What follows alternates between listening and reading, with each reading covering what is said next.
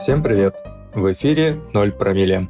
Авторы подкаста хотят привнести изменения в свою жизнь. Полина пробует полностью отказаться от алкоголя. И каждый день пишет заметку на эту тему. А я, Артем, озвучиваю эти заметки, чтобы развивать свой голос и дикцию. Для вас же, дорогие подписчики, это ежедневная пятиминутка для хорошего настроения и широкой улыбки. Плюс, возможно, повод задуматься, насколько близкие у вас отношения с алкоголем. Итак, приступаю к чтению. День 19. Цитата дня. Рукастым с детства был Федот. Зашил себе развратный рот. Не пил, не ел и жил до ста. Но трезвым он, увы, не стал. Алинах. Эти заметки не давали обет веселья. Скажу как на духу пока я далека от радости и безусловного принятия нового образа жизни. Все внутри бурлит и возмущается. «Да коли, Полиночка, ты нас будешь так истязать? Дай пузырь! Избавь от стресса!» Если долго жить в состоянии стресса, организм начнет изнашиваться. Возникают психические расстройства и различного рода заболевания. Говорят, нервная система не восстанавливается, про свои, честно заработанные расстройства я рассуждать вслух пока не возьмусь. Не врача, да и не на исповеди. Многие люди, не все, сверхчеловеки, они же йоги, тоже водятся в наших широтах, не проходят регулярных техосмотров. Не принято у нас жаловаться, заниматься здоровьем, говорить о расстройствах. Болит сердечко? Ничего, потерпим. Не хочется жить? Это временно. Хуй ты ноешь. Не жили богато, нечего и начинать.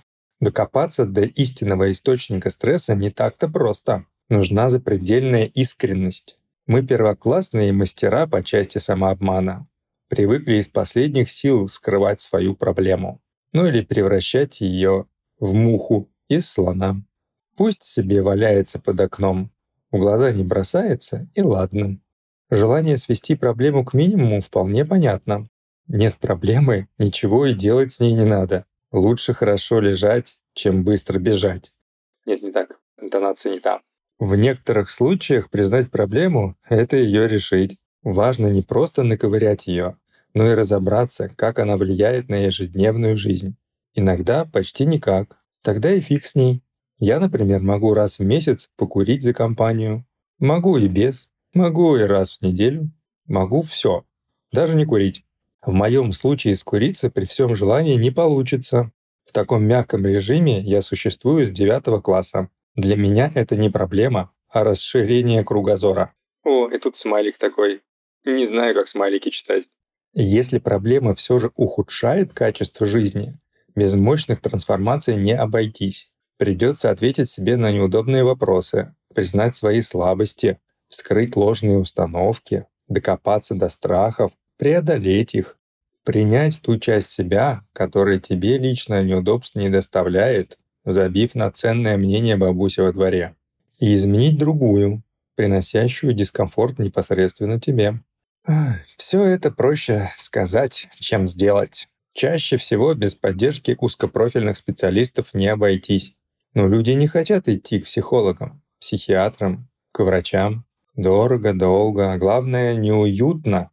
Обо мне же плохо подумают. К близким с болью тоже не ходят. Чё их грузить? Проблем у всех хватает. С этим сложно спорить.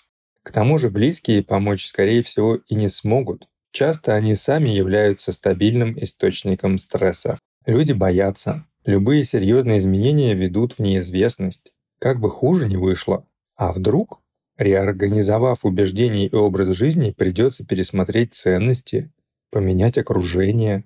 Ну его, старый друг лучше новых двух, но хуже литров двух. Вот и держимся мы изо всех сил за своих друзьяшек и партнеров. Бьет, значит любит. Ага. Люди боятся называть своих демонов по именам, забывая, что без темного не бывает и светлого. Без покаяния — очищения. Я, например, могу в состоянии аффекта убить человека, Слава Всевышнему, на практике это утверждение проверить не довелось. Тут хвастаться нечем, гордиться тоже. Я попадала в такие ситуации, где переполненная яростью оборачивалась моральным уродом, гопником, исчадием ада. Горжусь ли я этим? Нет. Должна ли я об этих демонах знать? Да. Только приняв эту грубую, мерзкую часть себя, я могу получить над ней хотя бы частичный контроль. Ну и осознанно избегать ситуаций, где моим демонам раздолье. Нельзя на войну, я уже на ней. Сегодня я воюю с бутылкой. Битву я выигрываю уже девятнадцатый день. Но чтобы выиграть войну, недостаточно просто не пить. Надо перестать воевать, прежде всего с собой. Без этого никак. Ага, что тут с рифмой у нас? Итак, вдох. Бросить бухать? Дело в общем не хитрое. Не покупай, избегай, уходи. Не искушайся ни рюмкой, ни литрами. Не оставайся надолго один. Стисни до хруста безвольные челюсти. Рот без причины нельзя открывать. Вот ты у врат упоительной трезвости. Что же вручную поместится кладь? Три килограмма глубинной тревожности, литр депрессии, конченый псих, 200 упущенных глупо возможностей, тонны абьюза себя и других. Что ты доволен? Ты бросил, ты выстоял. Внутрь герой не пролил ни глотка. Сердце твое словно дно каменистое, тело твое от горшка два вершка. Продолжение не факт, что следует. Далее следует музыкальная композиция, и если вы знаете исполнителя, срочно пишите его имя в комментариях к сегодняшнему выпуску подкаста на нашем телеграм-канале. Ссылку найдете на нашем сайте 0 дефис промилле.рф буквы кириллицей. Детских снов спас землю и был таков Каков он теперь герой моих детских книг Пьяный мужик с пятой попытки вошедший в дверь На сегодня это все. Ставьте лайки авторам за смелость менять свою жизнь и делать это публично. Подписывайтесь, чтобы завтра не пропустить очередной выпуск. Ждем обратную связь от вас на нашем сайте 0 промилле.рф. Там же можно заказать классный мерч с логотипом 0 промилле. Но его запрещено носить, когда вы пьете алкоголь. Поэтому это самый лаконичный ответ на вопрос друзей за столом. Чего тебе налить и выпить? Ваш трезвый выбор – это лучшая награда для авторов и призыв продолжать дальше. Спасибо, что были сегодня с 0 промилле.